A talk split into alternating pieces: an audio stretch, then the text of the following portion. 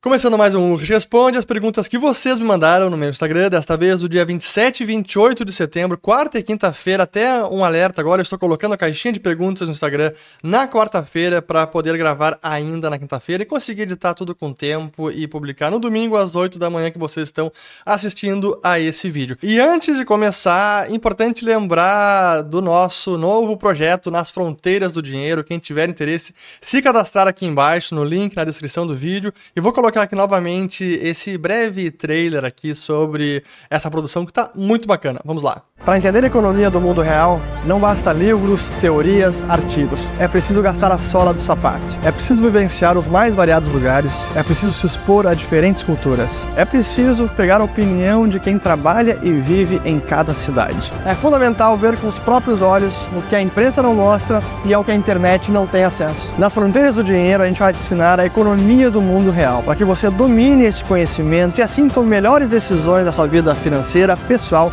e profissional. Nas Fronteiras do Dinheiro com Fernando Uis. Estreia dia 22 de outubro.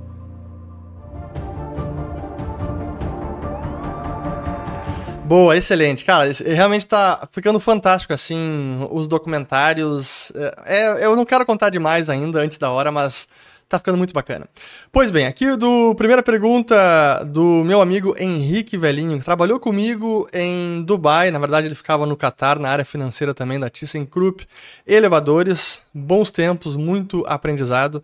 Mas vamos lá, ele pergunta o seguinte: alta dos juros e inversão da curva de juros. Quais setores ações podem se beneficiar? No momento que nós estamos agora de alta de juros, é um momento de até de aperto das condições financeiras para a maior parte dos setores. Então, o momento de alta de juros e os patamares que está chegando agora no mundo inteiro, todos os setores acabam sofrendo. Então, digamos que não é um, os juros não são um bom indicador agora, não é um cenário bacana para nenhum setor.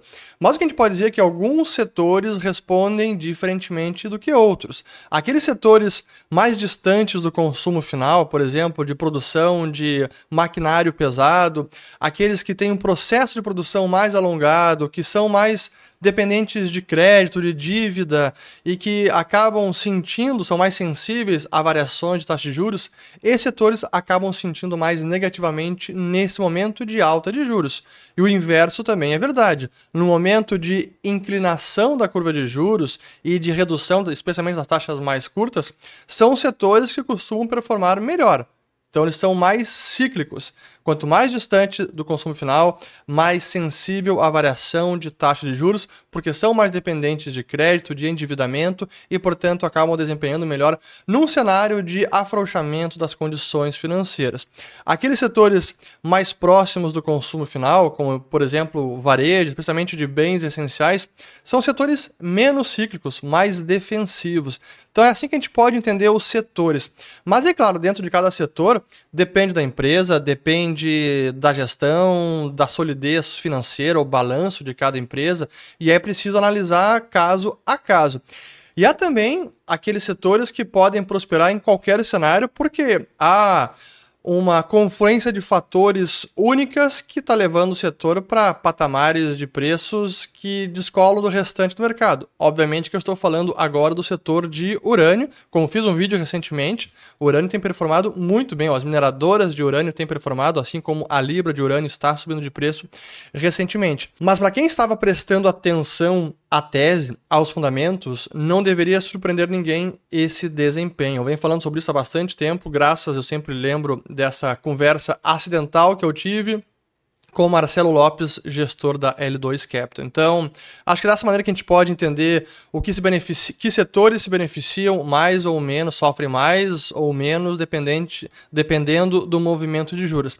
Mas é importante também entender que, falando de classe de ativos, um momento como esse de alta de juros é mais recomendável alocar talvez uma parte maior, aumentar a alocação para renda fixa. Eu sempre prefiro os vencimentos mais curtos, de médios a mais curtos, porque eu não gosto de ficar na volatilidade da ponta longa da curva. Mas aí sou eu, Fernando, talvez alguns gostem de fazer a especulação com TLT, que é o, o ETF de Treasury acima de 20 anos de vencimento, ou então o TBT, que é o TLT shorteado e alavancado duas vezes, enfim.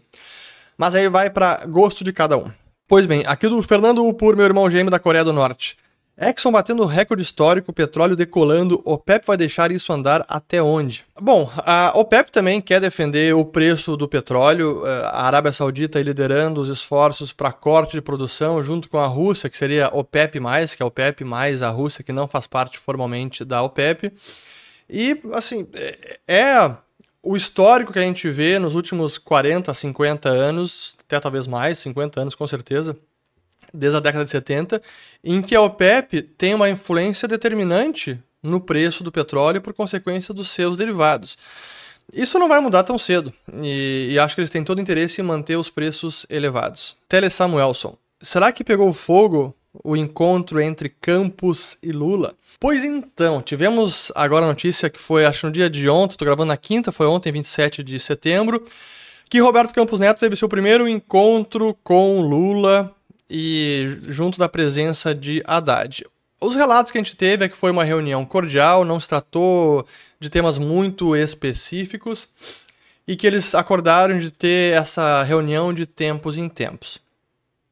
Eu não tenho nenhuma informação de bastidores, eu vou dizer o que eu imagino que deva ter acontecido. É, conhecendo a pessoa do Lula, conhecendo a pessoa do Roberto Campos Neto, que eu já pude é, ter de assim, de pessoas que conhecem ele mais, mais próximas e pelo que a gente vê de postura dele como figura pública, eu acho que ele mais ouviu, eu acho que ele mais se explicou da forma polida como ele sempre trata, com muita paciência, explicando como funciona o Banco Central, que não é ele que define juros, que é um colegiado, são vários membros, nove membros do Copom, enfim. E certamente Lula deve ter falar do que sempre fala, talvez agora de forma mais veemente, com mais transparência e franqueza do que ele já falou publicamente. E, assim, acho que não pode, não, não deve ter sido muito diferente disso. Acho que Roberto Campos Neto vai simplesmente aguentar essa pressão, seguir fazendo o seu trabalho e dia 31 de dezembro de 2024, ó, tchau, dessa aqui eu me vou, boa sorte. Agora eu estou com medo, como diz o eu tô rindo de nervoso. É o Armínio Fraga. Pois é. Então, mas. E boa sorte foi Henrique Meirelles. Honestamente, eu acho que isso que vai acontecer. Acho que ele é um cara que tá. O Roberto Campos Neto vai aguentar essa e vai ter essas reuniões, sabendo que precisa se encontrar e ter que ouvir a ladainha do Lula, mas entendo que ele vai se manter firme na sua postura mais técnica na condução do Banco Central, lembrando que é um colegiado, não depende só dele. Corretor Carlos Alves. Você acredita que o mercado imobiliário brasileiro está inflado? Não, longe disso. O mercado brasileiro nunca esteve realmente inflado. O, o, nosso nível de crédito imobiliário que está disponível e que foi concedido nos últimos anos, olhando por várias métricas sobre a renda do brasileiro, sobre o PIB, ainda é muito baixo. É, o, o crédito ainda é muito caro para o tomador final. É, mesmo com subsídio de Caixa Econômica Federal, é, empréstimo lastreado no funding da poupança e tudo isso, ainda assim a gente está distante de ter um mercado imobiliário inflado. Talvez um ou outro bairro, alguma cidade pode ter isso, São Paulo pode ser, mas alguns bairros específicos, mas isso muda bastante. E imóvel tem muito de localização, né? Quando a gente, a gente precisa também analisar por zonas, por localidades específicas e não apenas o mercado em geral. Mas é, falando do mercado em geral, é difícil imaginar que o mercado brasileiro está inflado, especialmente quando a gente compara com outros países, né? Por várias métricas, não é apenas preço dos imóveis, é preço sobre a renda, é, comparando renda, aluguel com preço do imóvel, tudo isso não são métricas que no caso brasileiro preocupem hoje em dia. Aqui do Ron Santos. A economia do Japão tem uma perspectiva positiva qual o conselho para quem quer investir lá? O Warren Buffett, se não estou enganado, tem investido no Japão. A economia em si é uma economia que não deve crescer muito, até por conta da demografia do país. Então, a população lá está caindo. Então, menos braços produzindo é PIB em absoluto decaindo. A única forma que o PIB não cai é aumentando a produtividade, que os japoneses felizmente têm conseguido fazer. Então, apesar de queda de população, o PIB tem se mantido relativamente estável, com um leve crescimento por conta dos ganhos de produtividade.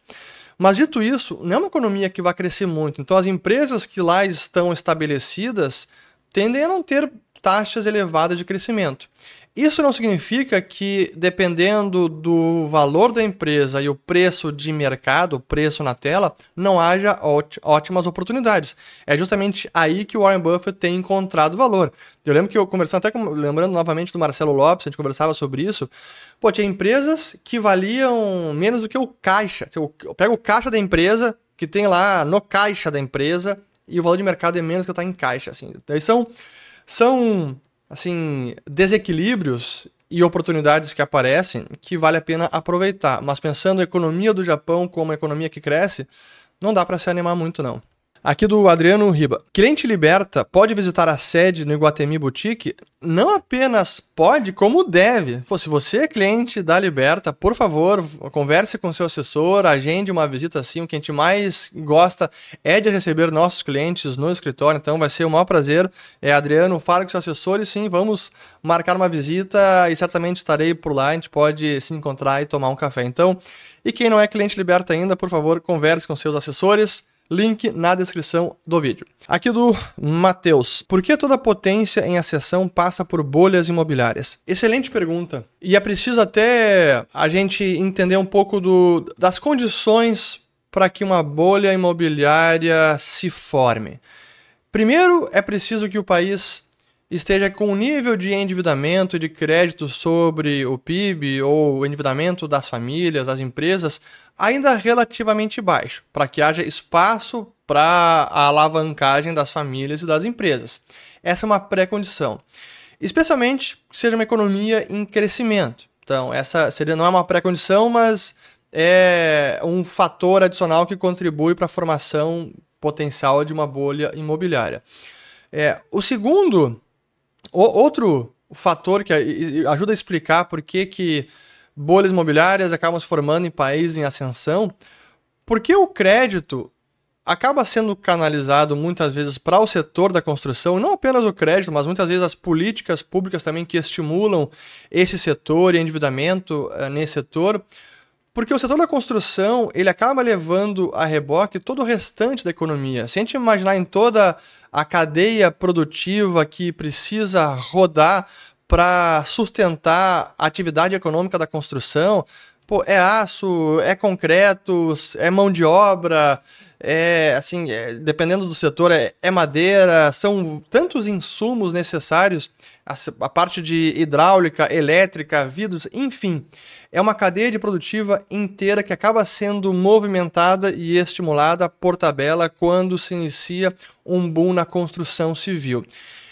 E como o boom da construção civil acaba beneficiando, pelo menos num, num, num, curto ou médio prazo de tempo, a economia como um todo, inclusive a arrecadação tributária, é difícil para os governantes, os incumbentes, políticos, burocratas, decidirem simplesmente colocar um freio nesse boom, porque é um período muito alegre, é um período que tudo dá certo, é o período que é, não precisa preocupar muito com contenção de gasto fiscal, a arrecadação está elevada e, como eu disse, acaba estimulando os demais setores da economia.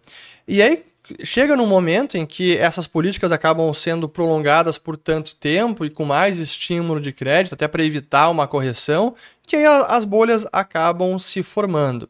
E foi o que a gente viu no Japão dos anos 80, foi o que a gente viu nos Estados Unidos nos anos 2000, foi que a gente viu na China agora, década passada e retrasada, anos 2000 e anos 2010 especialmente. É o que a gente viu nos anos 2000 na Espanha, na Irlanda, em Portugal, também em Dubai. Para usar o caso da Espanha e, e da Irlanda e de, e de Portugal, foram países também que se encontraram no momento em que os, as circunstâncias macroeconômicas também propiciaram uma bolha imobiliária.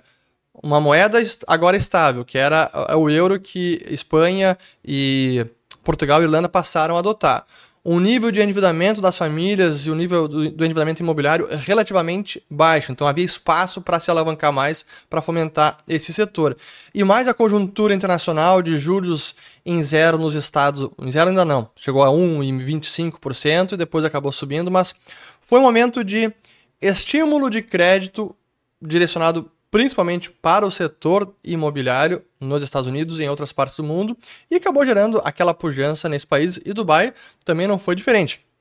Da mesma forma, o nível de endividamento das famílias, dos cidadãos lá também era bastante baixo. Então, é por isso que países em ascensão acabam vivenciando bolhas imobiliárias, ora por acidente, ora por decisão de política pública, por conjuntura internacional e que é difícil decidir colocar o freio, porque é, é bom para todo mundo, para atividade econômica, para as famílias, preço dos imóveis subindo, é ótimo para quem já tem imóvel, obviamente, é bom para as empresas, é bom para o mercado acionário, é bom para o fiscal parece que se atinge o nirvana econômico e nada vai dar errado, mas a gente sabe que é, uma bolha imobiliária é um ciclo econômico insustentável e que contém as sementes da própria ruína.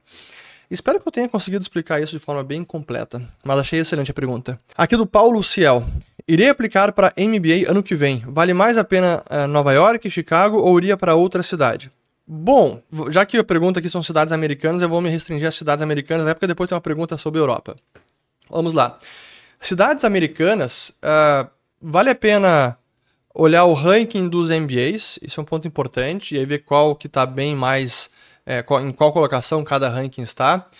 De cidades, Nova York tem NYU, tem Columbia, são excelentes. É, temos também aí em Boston, tem Harvard, MIT, que o Sapa para MBA não é o mais conceituado para MBA, apesar de ser uma excelente universidade. Aí temos o Wharton também, se não me engano é Filadélfia.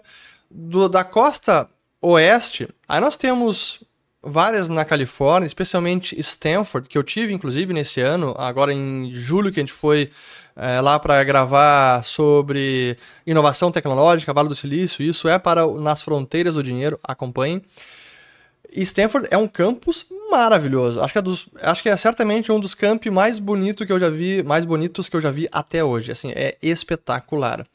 Mas são propostas bem diferentes. Lá é mais verão, tempo sempre bom. E como o Stanford fica ali no Palo Alto, no Vale do Silício, é um microclima sensacional. E longe, uma hora e meia de distância, daquela loucura que a gente está vendo em São Francisco de furtos de muitos mendigos na rua, realmente é, chamou atenção negativamente São Francisco nesse sentido. Em Palo Alto isso não acontece, não se vê essa realidade.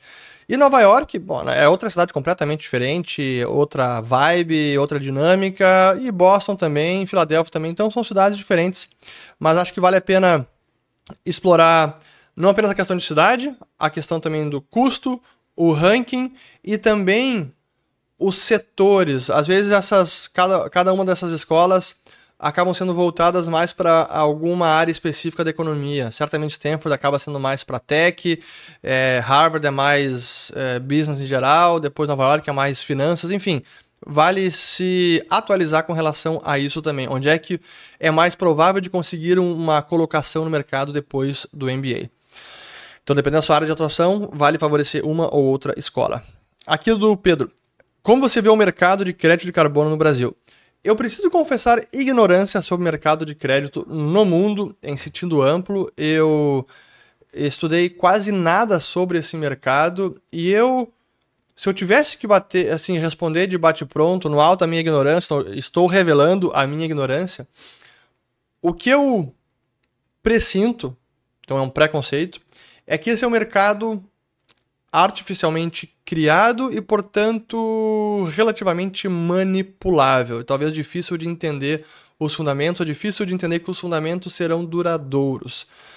Mas é só isso que eu posso comentar. E se alguém achar, conhece o mercado e, e discorda que eu falei e foi uma grande besteira, por favor, comente aqui embaixo. Vai ser de grande valia o que vocês puderem agregar. Aqui mais uma do Pedro. Queda na arrecadação do governo terceiro mês seguido. Quando podemos dizer ser o efeito da curva de Laffer?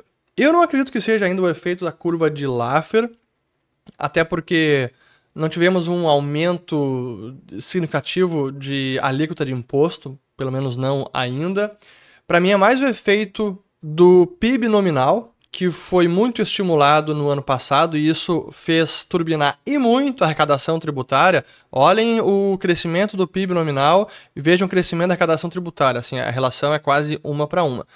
E agora que a economia está já desacelerando, não está no mesmo ritmo de crescimento, não temos mais esse estímulo e o PIB nominal não está mais crescendo nesses patamares que foi no ano passado. Se não me engano, foi mais de 15 ou 16%, agora me falta a memória. Mas enfim, foi um, um nível quase recorde que não se via em mais de uma década.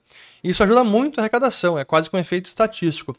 Agora que a economia se estabiliza e não temos mais esse crescimento forte, que foi muito repentino, isso reflete também na arrecadação. Então, a arrecadação ano contra ano acaba sofrendo por isso. É, é nesse sentido também que a gente vê é, a arrecadação caindo. Mas não acho que não é ainda a curva de Laffer. Talvez a gente veja a curva de Laffer mais para o, o, ano que vem.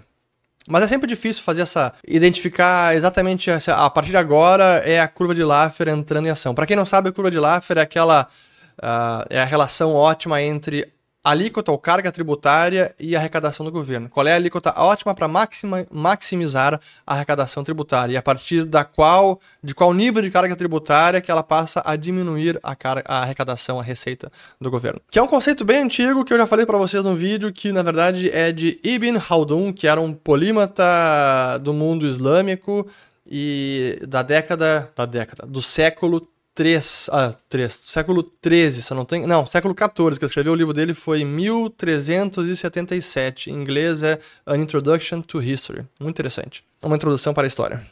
Em português é outro título, uma palavra diferente que eu me esqueci. Prolegoma, que eu me esqueci agora. Enfim, comentem aqui. Aqui do Aristeu Júnior. Como escolher um país cidade na Europa boa para estudar Business Studies? Abraço. Ah, então, agora a pergunta sobre Europa. Para mim, em termos de cidade, de história, de assim, eh, cidade cosmopolita, de tamanho de cidade, até de assim de ambiente, vibe, não estou usando bastante essa palavra vibe. Para mim não tem nada igual a Londres. Para mim é a minha cidade preferida no mundo. Iria amanhã morar em Londres, acho espetacular. E lá tem a London Business School, que é uma baita universidade e fica ali no campus, é, do lado de. na frente, na verdade, logo ao sul do Regent's Park. Eu morei bem perto do Regent's Park em 2002. É maravilhoso. Então, Londres para mim seria uma bela escolha. Se você for escolher para MBA, aí tem até outras escolas, além da London Business School. Tem na Espanha, tem duas. Em Madrid é o IE, Instituto de Empresas. Em Barcelona é o IESE ou é o contrário, mas acho que é isso mesmo. Então também são boas escolas para MBA. Na Suíça tem o IMD, que fica em Lausanne, é a parte francesa também é um baita é curso de MBA, mas acho que pode ser essas ideias. Mas eu iria para Londres, Londres é sensacional. Aqui do Ramalho. Na próxima alta do Bitcoin, como devo decidir o quanto guardo e o quanto vendo?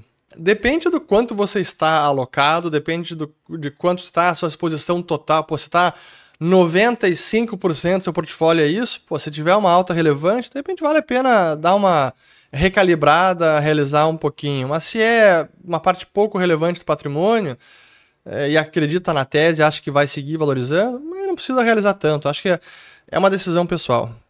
Aqui do Deco Nunes. Você faz academia? Como você cuida do corpo? Pois então, eu jogo tênis segunda e quarta, sete e meia da manhã, quando não chove. Porto Alegre, infelizmente, nesses últimos tempos está chovendo bastante. Essa, essa, semana, assim, surreal. Antes foi aqui na região perto de Porto Alegre, ali em Lajeado e outras cidades, foi terrível. Agora Porto Alegre e, e, região metropolitana, chuvas intensas, alagou muita coisa. Então, até uma, uma tragédia aqui para a cidade no momento. Mas, então acabei não jogando tênis nesses, nesses últimos dois dias, segunda e quarta que passou. E terça e quinta faço academia, aí sim é, é musculação mesmo, eu treino pesado. E, mas eu recomecei há pouco tempo, eu comecei faz dois meses só, fiquei muito tempo indo e voltando, parado, voltava, parado, e agora retomei de verdade e não, não pode parar mais, porque 43 anos a gente não, não pode descuidar da saúde, é fundamental. Então é isso que eu faço. E também dieta, né? Tem que fazer. Embora seja um chocólatra, tem que me, tem que me cuidar.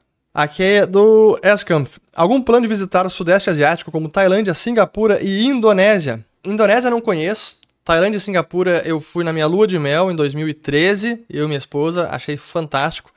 Completamente diferente um lugar do outro, os dois fantásticos aos seus estilos peculiares. Mas quero voltar sim, e agora com o Fronteiras do Dinheiro, certamente a gente vai visitar outros lugares. Então, eu não quero dar muito spoiler ainda, mas eu, já posso adiantar que o nosso objetivo com Nas Fronteiras do Dinheiro é um projeto contínuo. A gente quer sim e vamos rodar o mundo. Então, esse destino aqui certamente está na nossa lista. Aqui do Sensory Coffee. Com altas taxas de juros, é possível ter aumento de atividade econômica e PIB? Sim, é possível. Não é apenas a alta taxa de juros que define a atividade econômica, é importante entender o, o ciclo pelo qual estamos passando. Então, agora, antes, olhando a economia global, passamos de um ciclo de altas muito estimulativas, muito baixas, historicamente, assim, pela história milenar, aqui está o livro que eu sempre coloco, ó, História das Taxas de Juros.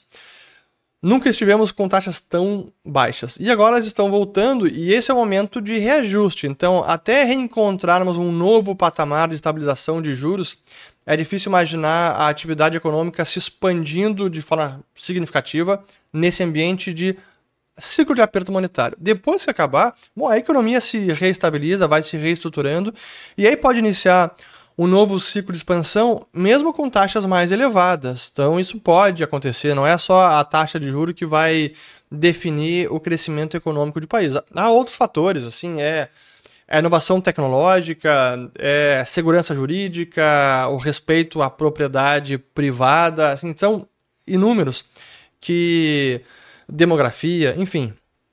Mas sim, mesmo com taxas de juros mais elevadas, é possível o crescimento da atividade econômica. E basta olhar a história, né? Sempre eu, eu, me respaldo não apenas na teoria, mas também na história. Olha a economia americana como cresceu na década de 90, as taxas estavam mais elevadas que nessa última década. Por sinal, vejam que é, é até um, um paradoxo para os economistas que defendiam a ideia de que taxas muito estimulativas fariam a economia bombar. A economia americana, de 2009, quando acabou a recessão, junho de 2009, até o início da recessão de fevereiro de 2020, foi o período de mais longo crescimento econômico da história americana, 128 meses, se eu não estou enganado. Então foi o período mais longevo de crescimento ininterrupto da economia americana, porém foi das menores taxas de crescimento anuais neste período. Então, sim, a economia expandiu, mas num ritmo bem menor que se viu em outras décadas. E aí tem muitas explicações, dentre elas o alto endividamento, não apenas privado, mas também público. E sendo que nessa última década mudou um pouco o mix, né? Aumentou o endividamento público e estagnou, cresceu bem menos o privado. Em, algumas, em alguns casos até diminuiu, como o caso das famílias americanas. Aqui do, se eu li todas, sim, do Tamon YMS. Há 32 anos, o iene japonês não atingiu o câmbio de 150. Pressão para afrouxar os juros? Quais consequências da economia mundial se o Banco do Japão afrouxar os juros negativos? Deixa eu até colocar aqui, uh, só um pouquinho, porque nós temos... Vamos ver como é que tá agora o iene japonês neste momento. Ó, tá quase. 149.251 e vamos dar uma olhada aqui no... Ó, o título do Japão, também, ó. Quase batendo ali 1%.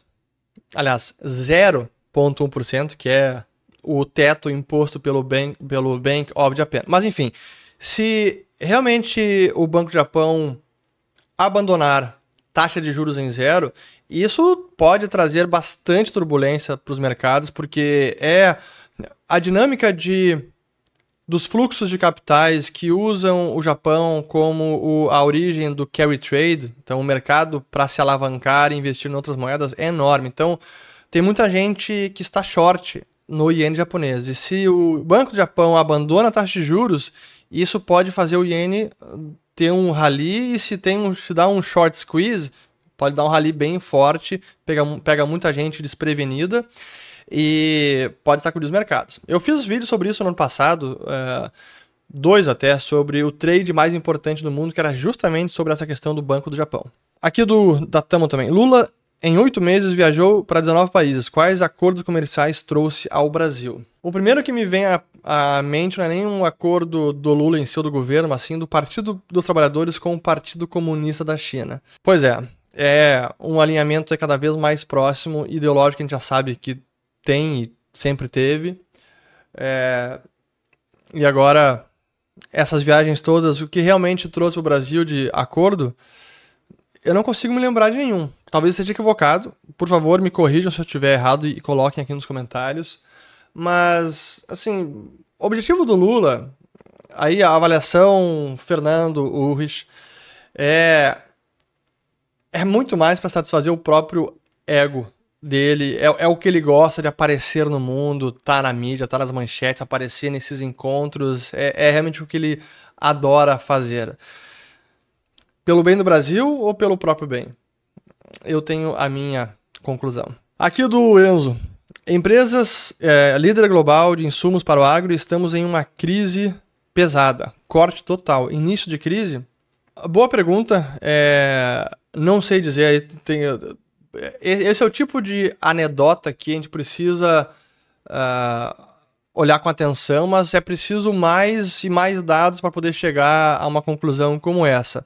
Mas são nessas indústrias maquinário pesado, bens de capital, bens duráveis, infraestrutura, que a gente começa a sentir os primeiros sinais de crise, quando caem os pedidos, quando a atividade retrocede bastante, quando começa talvez demissões ou diminuem as horas de trabalho durante uma semana, são sinais importantes, novamente, são aquelas empresas, setores distantes do consumo final, sensíveis a crédito e variações da taxa de juros.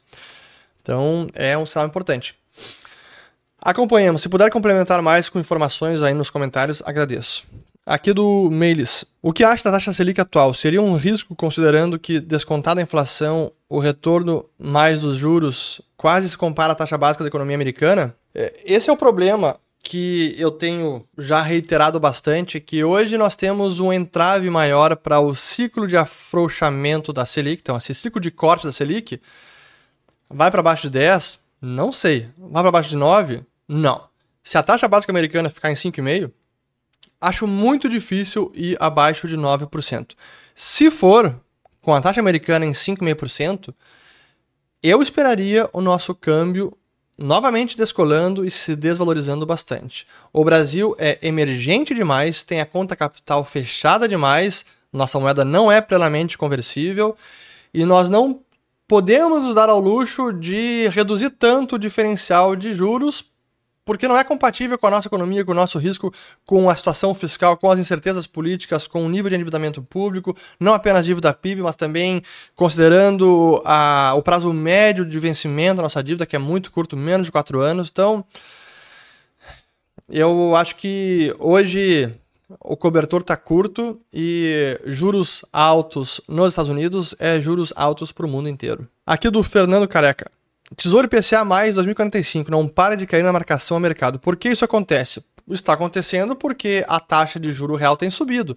Nesses últimos dias, se a gente olhar até no vídeo de, dessa semana, eu falei sobre isso, foi de vídeo de terça-feira, sobre a alta de juros nos, nos Estados Unidos, a inversão e desinversão da curva de juros. E eu mostrei como, no caso brasileiro, essa alta recente dos juros longos tem muito a ver também com a alta recente dos juros longos lá fora, que está pressionando o mundo inteiro. Então, tem um pouco de ruído interno, aí a, a meta fiscal que está desacreditada, mas também tem a conjuntura internacional que está levando para cima as taxas todas no planeta. E levando a taxa de juro longa no Brasil, a consequência no preço, especialmente de um título tão longo quanto 2045, é que o preço cai. É o que a gente viu essa semana, teve a taxa real do, da NTNB 2045 chegou a mais de 6%. Foi por um breve momento, mas enfim, subiu. É, é o momento de entrar e encher os bolsos de NTB, NTNB 2045? É, eu prefiro não. Se é para tomar esse risco, é melhor. Aí eu concordo com o meu amigo João Luiz Braga da Encore Pô, compre bolsa então. Se é para correr risco, compre bolsa que o upside potencial é muito maior do que simplesmente o upside do fechamento da curva de juros longa do Brasil. Eu concordo com ele. Aqui do Lucas Assunção. Acredita que com os BRICS mais a chance de, é, a chance de uma nova guerra aumenta? Não, não acho que é isso que pode aumentar a chance de uma guerra, até porque tem tantos interesses difusos agora no grupo BRIC+, pô, tem tem Brasil, tem Índia, tem Rússia, tem China, África do Sul, aí é mais com Argentina, com Etiópia, com Egito, com Irã, com Arábia Saudita, que são países, muitos deles, a Arábia Saudita, é bastante aliado ainda dos Estados Unidos e que não é aliado do sendo que não é aliado do Irã, que é aliado da China, que não é aliado da Arábia Saudita, mas estão tentando ter algum acordo para retomar até relações, até a China fez essa intermediação. Não acho que é isso que vá, digamos, angariar mais pressão mundial para endossar uma invasão de Taiwan pela China, por exemplo, que seria uma nova guerra. Não, não acho que é isso. Aqui do Lucas Assunção. China, mais uma dele. China vendendo títulos americanos. O que vem motivando o Partido Comunista a fazer esse movimento? Tem algumas questões. A própria balança comercial chinesa já não é o que era anteriormente, então essa desglobalização já começa a afetar a balança comercial chinesa. Ela está tentando manter a sua moeda nesses patamares, a pressão está aumentando e a China está tendo que vender treasuries para defender sua moeda. Não é para.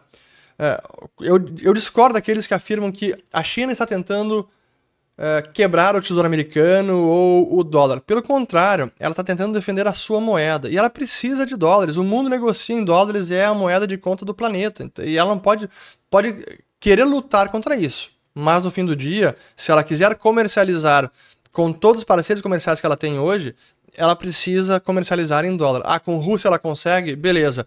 Com Brasil consegue? Talvez alguma coisa. Com os demais países, eu diria que não. A Europa vai aceitar o yuan chinês? Não vai. Vai ser dólares ou euro. Então, é, ela é refém desse sistema também. Até deixa eu ver como é que tá aqui o yuan chinês, que subiu bastante. A taxa de câmbio, ó. Exatamente, aqui, ó. Tá ainda em 7.30, ó. Vamos lá. 7.30 é uma patamar desde 2007. A China não quer que a sua moeda se desvalorize. Isso traria até uma pressão agora inflacionária, que é a última coisa que ela precisa neste momento. De crise imobiliária e tudo mais. Aqui do Davi. Quais são os seus maiores medos para a economia mundial nos próximos 10 anos? Eu diria que um conflito de proporções mundiais, não só a Rússia e a Ucrânia, algo que envolvesse China e Ocidente, Estados Unidos, acho que isso, tipo, China invadindo Taiwan seria realmente catastrófico. Uh, além disso, as políticas mal pensadas de transição energética. Eu preciso fazer novamente um vídeo sobre isso, porque isso também pode trazer consequências negativas para a economia e para a sociedade mundial. Uh, eu diria que esses são dois grandes, mas o principal realmente é, é, é guerra. Né? Aqui do Luan Provese. Entrevistando Powell, qual seria a sua pergunta? Eu perguntaria se finalmente ele reconhece que imprimir dinheiro é sim um fator inflacionário. Aqui do Felipe Berna. Quais as melhores formas que a pessoa física pode aproveitar os juros americanos mais altos? Uma forma muito fácil é diretamente pelo aplicativo da XP Investimentos. Novamente, fale com os assessores da Liberta, porque dentro do aplicativo você tem a conta internacional que você pode investir no exterior, inclusive comprando diretamente bonds, renda fixa americana, e que aí você pode controlar o momento de se desfazer do título, segurar até o vencimento e colhendo juros ao longo do período, ou vender no meio do caminho. Aí você decide. É, ou então, por fundos também, se não quiser mandar dinheiro para fora, eu sei que muita gente tem quer evitar o trabalho de pô, é remessa para o exterior, é, tem a questão de herança de pessoa física que impacta no exterior, tem a questão de imposto de renda, tudo isso precisa ser pensado. Mas para mim, ainda assim, vale a pena ter diversificação, não apenas de ativo domiciliado no Brasil, em outras moedas, denominados em outras moedas, então fundos cambiais no Brasil ou fundos que investem em ações americanas, mas também ter o dinheiro fora daqui. E por meio da conta internacional do aplicativo da XP, o seu dinheiro vai para fora do Brasil. Você nem sabe que isso está acontecendo porque tudo acontece no, no back-end, né? na infraestrutura da, do serviço. Mas pela conta internacional, não é um ADR que você está comprando, ou um BDR, aliás, não é um BDR que você está comprando, não é um fundo no Brasil, é realmente o ativo lá fora, o dinheiro vai para fora. Muito bem, aqui mais três perguntas do Giovanni. Ciclos econômicos continuariam acontecendo sem influência do Banco Central? Sim, continuariam acontecendo, mas não na intensidade e não com os profundos desequilíbrios que um banco central acaba provocando pela manipulação de juros, pela injeção de liquidez. Então, sim, teríamos é, ciclos econômicos, mas eles tenderiam a ser menos catastróficos, como às vezes acabam sendo. Então, seriam menos, tra trariam menos desajustes, desarranjos para a economia.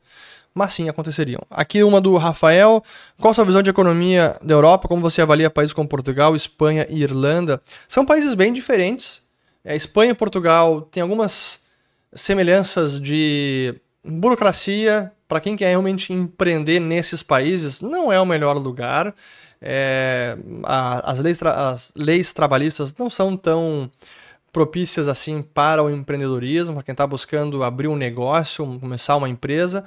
É, mas claro, tem uma ótima qualidade de vida para quem já tem uma boa renda, mas acho que não é um lugar que, que vai abrir novas oportunidades. Certamente não como a Irlanda, que é um país que cresce e que conseguiu atrair muito investimento de multinacionais, até pela competição tributária. A carga de imposto na Irlanda é menor, tem muitas empresas que se relocaram para lá, colocaram até sua sede lá. Isso até é, um, é uma polêmica no mundo dos governos, porque muitos, muitas empresas se beneficiam, se beneficiam desse arranjo pagando menos impostos, embora seja um arranjo perfeitamente legal mas acho que entre oportunidades, talvez Irlanda seja o melhor. Mas para qualidade de vida, clima, cultura mais próxima da nossa, aí é Portugal ou Espanha, né? E por fim, aqui do Gustavo Bueno, os republicanos são amplamente favoritos na próxima eleição dos Estados Unidos devido à situação atual. Acho que é precipitado dizer que é amplamente favorito. A gente tem visto algumas pesquisas que dão sim republicanos e Trump na frente do Biden, então dá para dizer que são favor marginalmente favoritos mas tem muita água ainda para rolar. Agora, a gente teve o debate ontem dos republicanos, eu não consegui assistir inteiro ainda, li matérias sobre. A conclusão é que nenhum teve um grande destaque e a ponto de ofuscar Donald Trump, e que não foi no debate, até foi criticado por isso. Honestamente, para mim, minha avaliação, preferência, não gostaria que Trump fosse novamente presidente dos Estados Unidos. Porém, é, tá pintando aí que ele tem grandes chances. Isso não quer dizer que entre Biden e Trump eu prefira Biden, não. Preferiria Trump. Mas nos republicanos preferiria outro, talvez o DeSantis, o Vivek, que é outro que tá despontando bem. Enfim, encerro por aqui. Mais um Ult Responde. Quem ainda não se cadastrou nas Fronteiras do Dinheiro, link na descrição do vídeo. Vai ficar muito bacana. Estreia dia 22 de outubro. Espero que tenham lavado as louças, desfrutem o domingo com suas famílias e amigos e aproveitem o resto do dia e voltamos no próximo vídeo. Valeu!